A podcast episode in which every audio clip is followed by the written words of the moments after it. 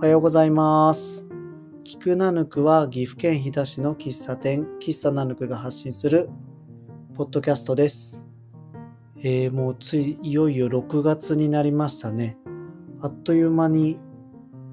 5月も終わっちゃってって感じなんですけど、最近僕朝歩きたいなと思ってて、4時50分にアラームをかけて、で、歩こうかなって思うんですけど、まあ、ちょっとですね、あの、布団の中が気持ちよすぎて出れないんですよね。で、なんだろうな、外もカーテン越しに見えててすごい晴れてるし、4時50分の時点でこんなに明るいんだから、外歩いたらめちゃくちゃ気持ちいいんだろうなって思うんですけど、その気持ちよさと、この布団にいる気持ちよさですね。で、外に行かなきゃなって思いながらも、こう出ない背徳感っていうのか、その気持ちよさをこう天秤にかけちゃって、で、結局布団から出ずに、ああ、今日も歩けなかったって思うんですけど、まあこの雨が降る前の、暑くなる前のこの季節、すごくいいですね。寝るのも最大の贅沢なのかなと思って、思ってます。はい。で今日はですね、ちょっとあのー一つまた言葉っていうか、漫画読んでてすごい気になった言葉があったんで、それについてお話ししたいんですけど、えーそれがですね、呪術廻戦の五巻に出てくるセリフなんですけど、言葉なんですけど、目より先に手が超えることはないっていう言葉なんですね。で、その、えー、五巻の途中で出てくるんですけど、そのままその説明書きを読ませてもらうと、よしあしを見抜く目を養わねば作品を生み出す手の成長は望めない。表現者の間でよく使われるセリフ、文句。これはあらゆるジャンルに共通し、目のいいものの上達速度はそうでないもののそれをはるかに凌駕する。って書いてあるんですよね。これ呪術高専の交流会の時に、えー京都高3年の東堂葵と一緒に戦う時があるんですけど、その時に出てくる、まあ、セリフというかナレーションなのかな？なんですけど、まあ、何でも上手くなるには、あの、経験とか練習ももちろん大切なんですけど、まあ、いいものを近くで見るというか、間近で見たりとか、それを日常的にする。まあ、上手な人を見るとスポーツとかも上手くなるスピードが速いっていうことだと思うんですね。まあ、腕を、えー鍛えるというよりは目を肥やすっていう考え方ですね。で、このセリフというかこれを見たときにいろいろと腑に落ちるところがあって、うん。なんかいろいろ思い出すと、あ、そういえばあれそうやったなって思うんですよね。なんか中高生の頃、スノボとかスケボー、最初スケボーから始めたんですけど、やってて、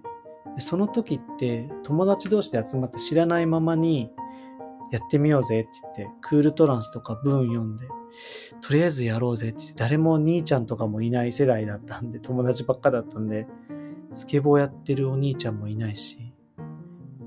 まず高山にあるスケボーショップ行って、スケボー買おうとしたら意外と高くて、みたいな。でも、なんとか買って、本を読みながらやるけど、まずオーリーってどうやってやるんや、みたいな。そんなところからスタートしてめちゃくちゃスピードがゆっくりだったんですよね。で、ビデオとか、あのー本とか読んでましたけど、まあ、全然伸びなくて、まあ、下手っぴなままだったんですよね。で、その後高校とか入ってくると、やっぱりいろんなところから人集まってくるんで、スケボーとかすごい上手い子出てきて、でやっぱり聞いてると近くにめちゃくちゃ上手い人が多かったりとか、でそういう人のプレーを近くで見てたとか、で教えてもらうとか、そうするとどんどん上達スピードが速くて、うん、あの人があれぐらいできるんだから、つまり自分もできるはずだよなって思うと、できるのかなとか、うん、思ってましたね。なんか先輩に可愛がられてる人とかは、一緒にプレイとかしてどんどん伸びてましたね。スノボとかもすんごい飛ぶなとか、なんか 3D のジャンプしてんなとか、うん、思ってました。で、その、さっき一文でもあったように、あらゆるジャンルに共通するって言ってるのも言えてて、僕あの仕事とかでもよく思うんですよね。あの今までいろんな仕事してましたけど、まあ、入社してしばらくした時にあの先輩の仕事っぷりに割と感動するんですよね。すごいな、やっぱ頼りになるなとか思ってるんですけど、毎日それをそのすごい先輩の働きっぷりとか無駄のない動きとかを見てた時にそれをこう毎日見てたら当たり前になってきてで知らないうちにあのそれができるようになってるとか、ま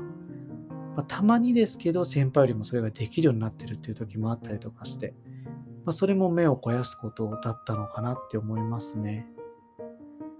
うん。なんか熊と子熊とずっと戦ってれば最終的にでっかくなった熊倒せるっていうのも近しいところ。格闘家がよく話しますけどそういう話。違うかな。そういうのにも近いのかなって思ってます。うん。よしあしを見抜く目を養うとも書いてあったんで、言ってましたよね。よしあしを見抜く目を養わねば、作品を生み出す手の成長は望めないって書いてあるんで、まあ、何でも見ればいいわけじゃないなってのもあるみたいですね、やっぱり。ちゃんと選ぶっていう目を鍛えるっていうのが大事なのかなって思います。そうですね。ちょっとそこに引っかかったし、やっぱりいろいろ見るのは大事だなって思いましたし、さっきの僕の子供の頃の話に今日つながるかもしれないんですけど、最近子供がですね、うちの長男が、えー、ゲームですね、オンラインで協力プレイするフォートナイトっていうすごい有名なゲームをやり始めたんですよね。まあ、基本オンラインで人とやるんで、とにかく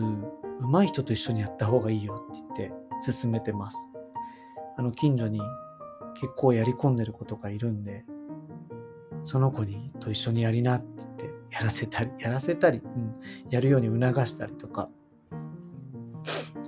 やっぱりそういう、これは何だっけっていうハテナマークが出てきて、一人で一個ずつ解いていくのもすごく大切だと思いますけど、それをぴょんぴょんぴょんと飛び越せるような、最初のスタートダッシュ切れるっていうのはそういうところでいいのかなって思いますね。成長のスピードにつながる気はしています。うん。なので環境、周りの環境がそうやって整っていればいいかなって思う反面、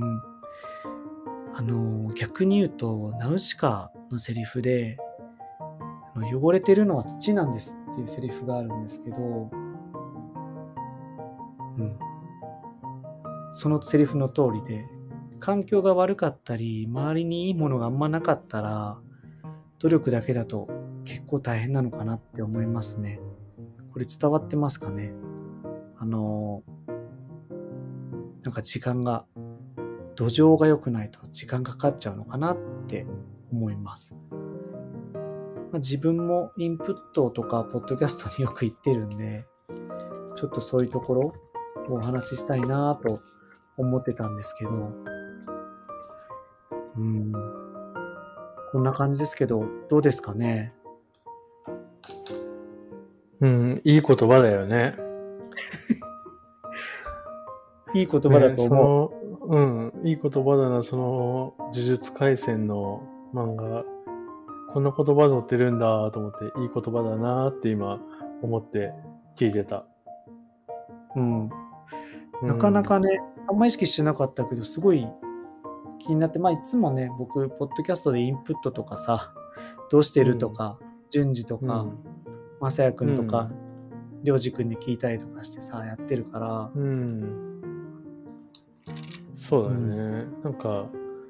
確かにその見ることって本当に大事だなって思う。そのさっきの仕事の話でもそうなんだけど、僕もそれ実体験で、なんか最初の頃はなんか全然うまくいかなかったけど、意外と見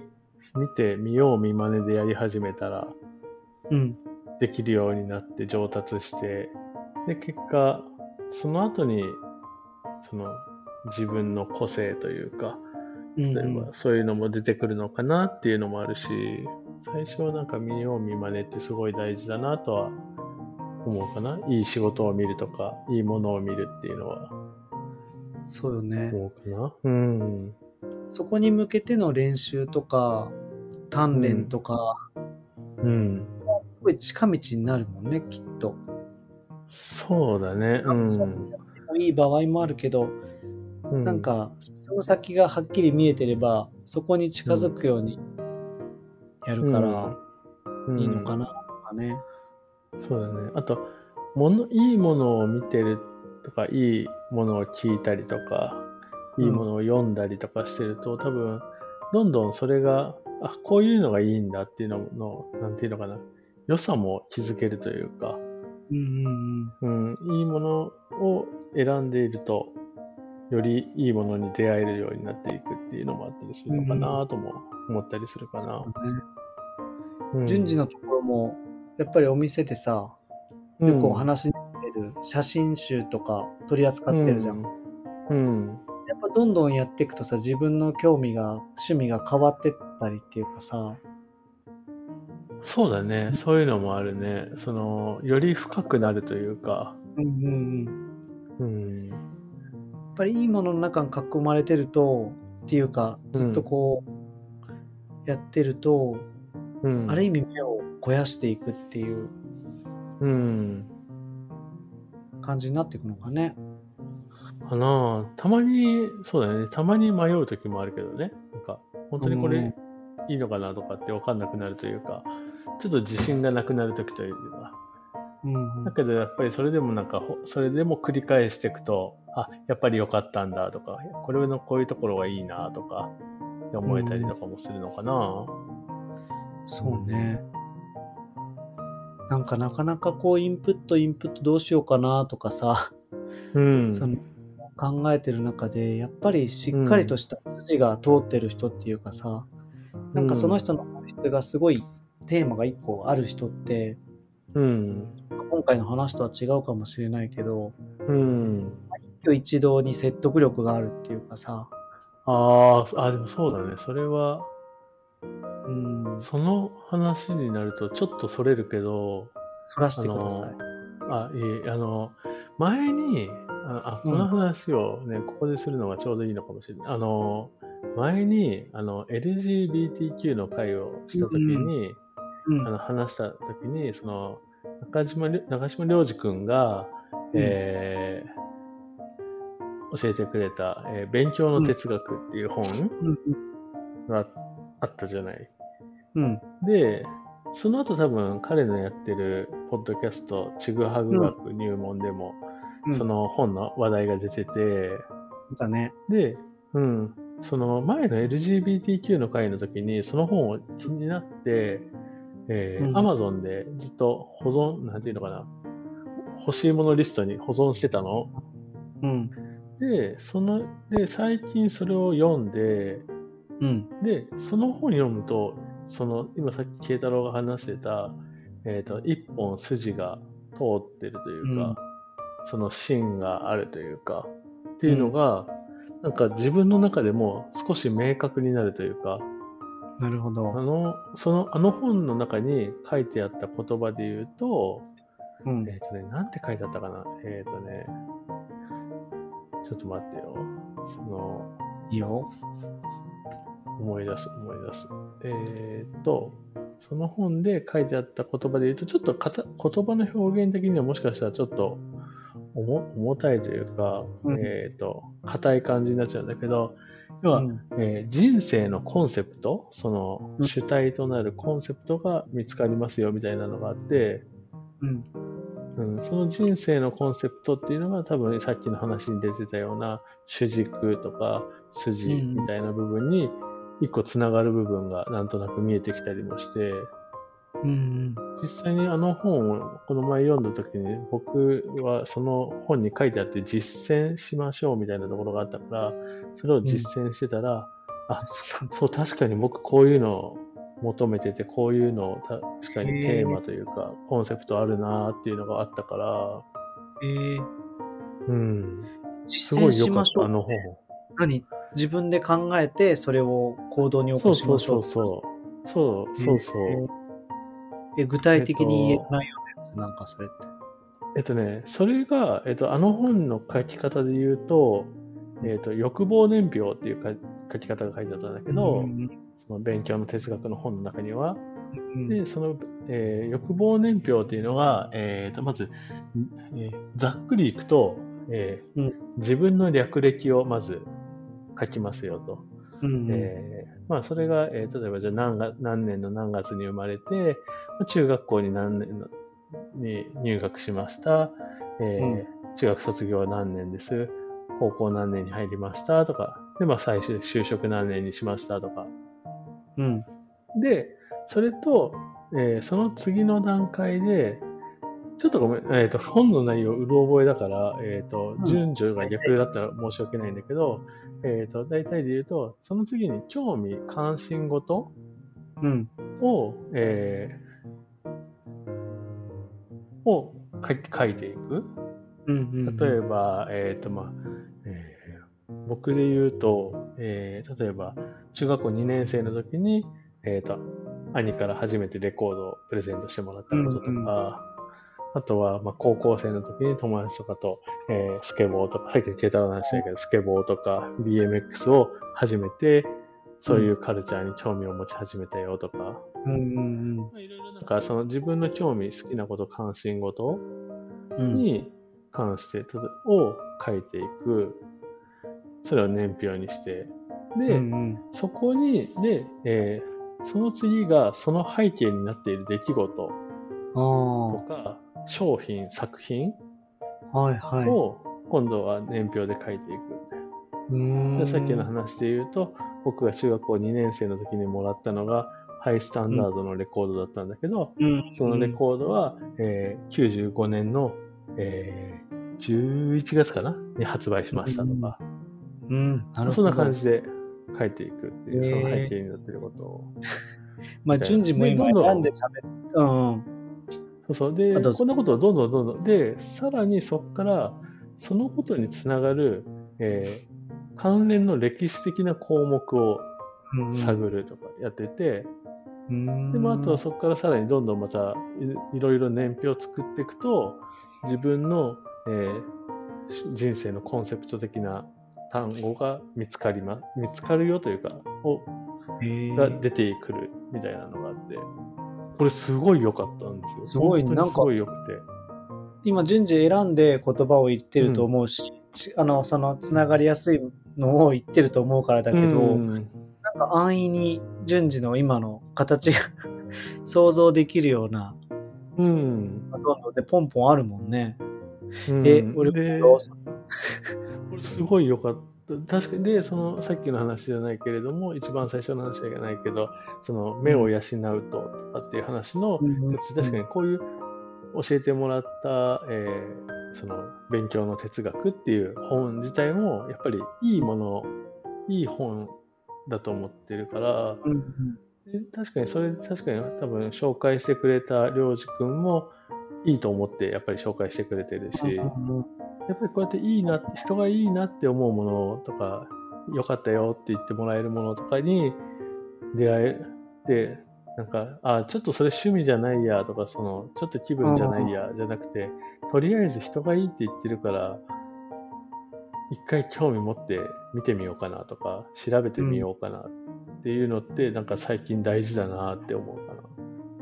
そのなるほどね最初の、うん、目を養うとかっていう部分の話でいくと。うんうんうんうんちょっとそれは、なあれだね、一日でできる年表じゃないと思うから、時間を見つけて少しそうだねずつ作って結構うん、何日間かかけてやったかな。そうだよね。時間が空いたら携帯で作ってもいいしね。そうそうそうそう、そんな感じ。うんえー、いいね。うんなんか、すごい良かった、その本。そんな感じで繋がってるのも嬉しいしね。僕がその、うん。ポッドキャストつながりで紹介しあて、何回かありがとうご話してざいま会ったこともないけど。嬉しいな、そういうのは。すごい良かったよ、その本。本当に面白くて。特にそのなんか欲望年表のところが、欲望年表っていう表現があれだけど、なんかすごいなんか欲にまみれてる感じがするんだけど、でもそれででもねも結、局欲で動いてるんだもんね。そうそうそうそう、その、うん、欲望のところとかね。うん。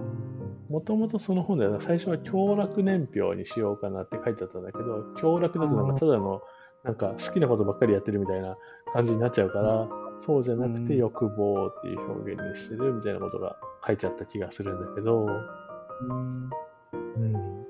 かじゃあぜひ、読まなくてもできそうだし、まあ、ぜひ読んだ方がいいとは思うけど、うん。でも自分の好きなもののきっかけをこう、年表化するっていうのは、そうそ手っ取り早くできるもんね。う。うん。携帯いじってる時間を1日10分ずつで1週間ぐらいやったら結構いいのできそうだもんね。あ、そうだね。結構できると思うん。じゃあう。今日はすごいそん細かく、そうだね。いろいろ 時間かかるから。まあでもそんな感じです。なそんな感じですかね。ごめんねうん、かぶっちゃって。いえいえ、そんな感じです。では、そうですね、順次、えー、では終わりたいと思います。はい。ありがとうございました。はい。聞いてくださってありがとうございます。ありがとうございます。